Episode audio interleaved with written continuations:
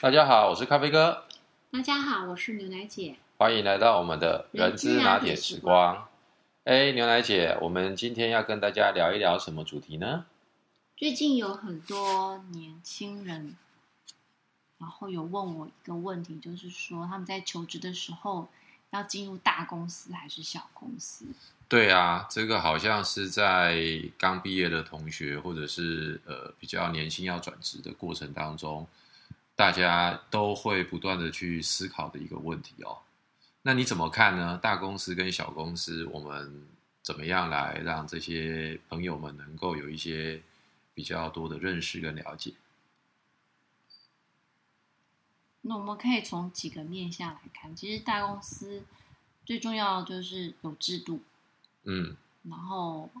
体有体制，讲求的是 SOP 工作的流程。嗯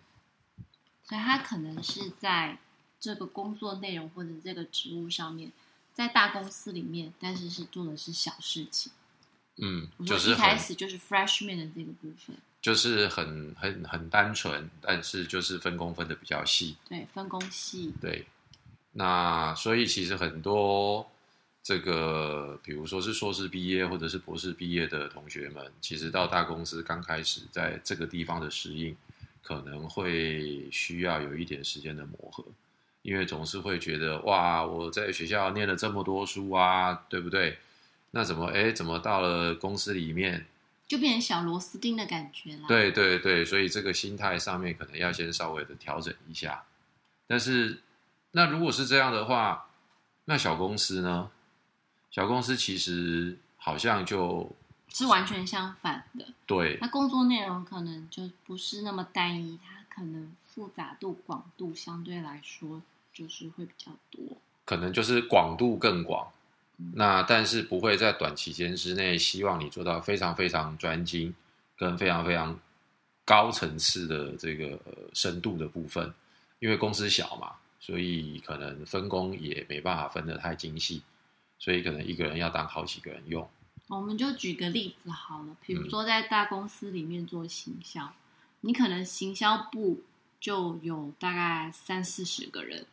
然后甚至就可能会分呃，呃什么数据分析啦，然后呢，这个行销活动啦、异业结合啦，然后还有就是媒体公关、社群行销等等，就会分的比较细。对那小公司的话，说不定他搞不好就是一个人，甚至于就是两个人。所以，当然你这些都得做，但是你不会被期望要在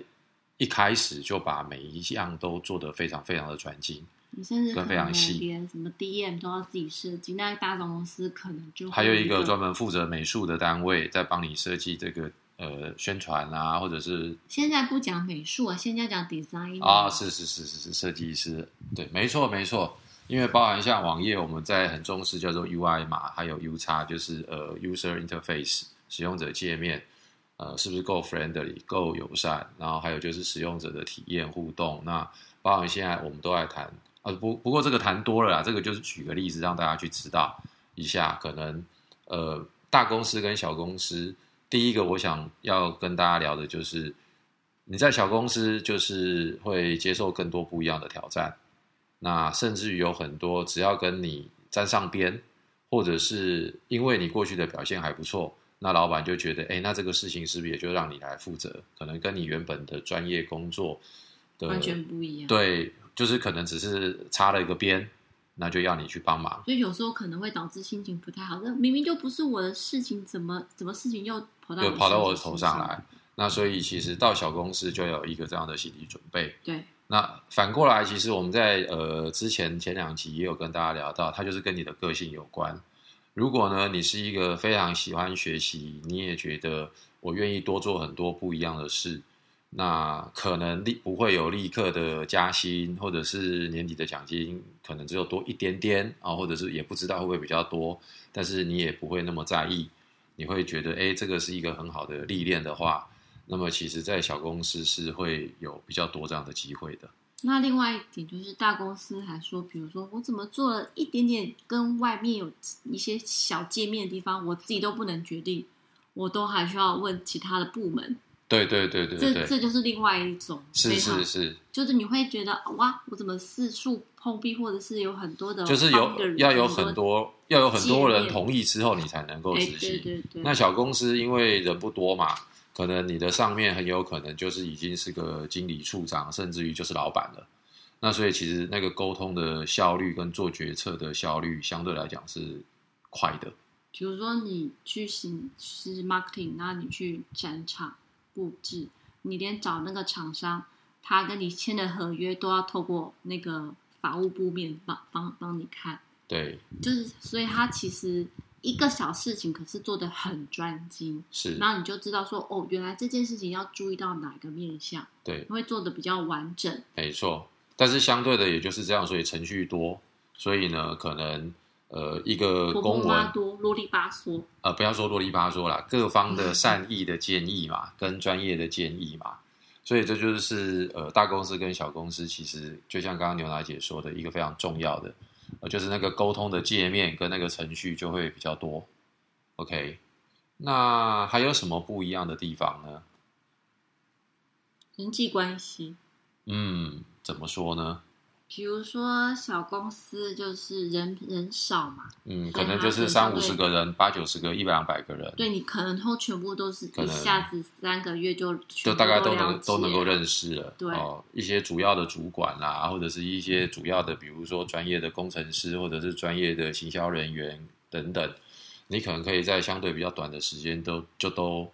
认识他们一圈了。所以可能会比较温暖、有对温度，企业文化可能会比较活泼啦。对，那大公司的话，就可能，当然大公司的 HR 也是非常的认真，也是会帮大家办什么新生训练啊，可能还会有什么导师制度啦等等。但是因为毕竟公司大嘛，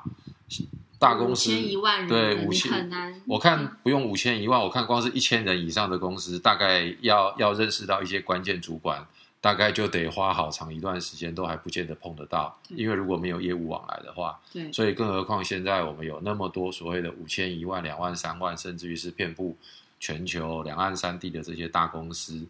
其实进到这些地方，呃，在人际关系跟温暖度上面，可能要相对花的时间就比较多，才能够去认识到这些人。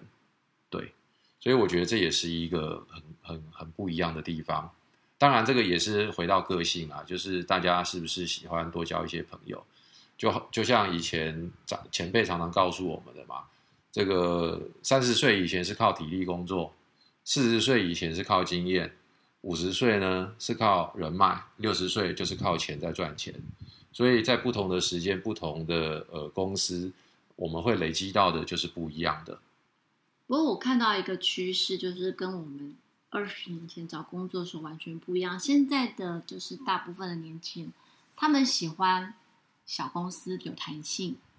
啊、因为不喜欢就是呃唧唧歪歪的事情很多。但是其实，在二十年前我们找工作的时候，我们都想要往大公司跑。是啊，因为总觉得大公司就是有制度嘛，然后呢，该怎么发奖金，该给的加班费，然后等等，相对来讲比较呃完善，对，比较完善，然后也稳定。那现在其实也因为呃很多的年轻创业家，其实他们的观念也都是非常先进。那但是他们也了解到现在的新鲜人刚毕业的同学们，尤其现在是零零后都开始就业了嘛，所以大家会比较渴望的是有弹性、有温度哦，比较。当然这个也不一定啦，说不定还是有多自由时间要多一点。对对对，所以其实这也都取决于还是一样，就是我们自己的个性跟我们自己想要的到底是什么。对不过最后我想要询问，就是咖啡哥，就是那比如说我进入大公司之后，或者是我选择的小公司，那我之后在转职的时候呢，大公司容易变到小公司，还是小公司容易变大呃转到大公司去呢？呃，我觉得这个不一定啊，这个要怎么说？因为呃，当你是还是一个基层干部，或者是你是一个中阶干部，或者是你已经是到一个呃高阶的管理者，这一个每个人转职的难度都不大一样。但是我觉得有一个很关键的就是，呃，如果当你还是算基层小主管或者是中阶主管的时候，呃，尤其是当你快要变成中介主管，roughly，呃，就大概是在三十五岁上下，就一定要想清楚，当你要换工作的时候，你要进去一个什么样子的公司。因为当你过了三十五岁之后，你第一不大容易两三年再换一个工作了。第二，你如果到四十岁，甚至于是到四十五岁之后，其实你大概就已经被定型。你如果是在大公司，你大概就是在那个产业。的那样子规模的公司，人家会认同你过去的经验。你如果要从小公司跳到大公司，大家其实会比较有一些顾虑。那反过来，你在大公司因为待惯了，所以它分工分得很细。所以当你已经是中阶主管的时候，说不定你的部门已经有三四十个人。可是当你要到小公司，你会发现怎么我下面只有五个八个，而很多事情以前是专业分工的。可是当你到小公司的时候，你会发现，对，因为没有人会，因为你一定是挖角过去嘛，哦，就是大家呃，小公司愿意聘请你过去，就是想要借重你过去的经验。可是你会发现那边是要兵没有兵，要将没有将，很多东西得自己跳下来，甚至于是退退回到之前五年八年，你自己还在呃，就是亲亲自做的这些事情的。呃，就校长兼壮中。对对对，所以我觉得那个难度包含的是，呃，雇主怎么来看你哦，那以及包含是你你自己的心态是一个什么样子的心态，这些东西都是会变成是你在大小公司之间转换的时候的一定的障碍跟瓶颈。对，所以我觉得最后我想跟大家聊的事情就是，呃，其实大公司或小公司都有它的。好处，那当然好处的另外一面就是它比较不是那么好的地方。那我觉得最幸福的事情，应该就是你选对了产业，而那一家公司也在那个产业的浪头上。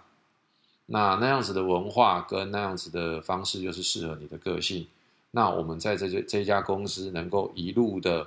跟随公司成长。就像我有很多的朋友，他们是非常非常的辛苦努力。他们刚毕业的时候都在规模不大的公司，大概也就是两三百个人不到。可是经过了这二十年，公司已经茁壮成是全球几万人的公司，而他们自己也非常辛苦，也非常努力的就跟着公司一起长大。所以我觉得这是最最最幸福的一件事情吧。那当然，这个就变得是富熬成婆。对，媳妇熬成婆之外，当然自己也要挺得住。在二十年前，我只管五个人；到二十年后，我可能要管的是叫做三千个人。自己的能力有没有随时的与时俱进，不断的自我的提升自己的能力跟视野？其实我觉得这个是我们在职场上很重要的一个关键。好喽，那今天就很简单的跟各位朋友分享到这边。好，谢谢大家，拜拜。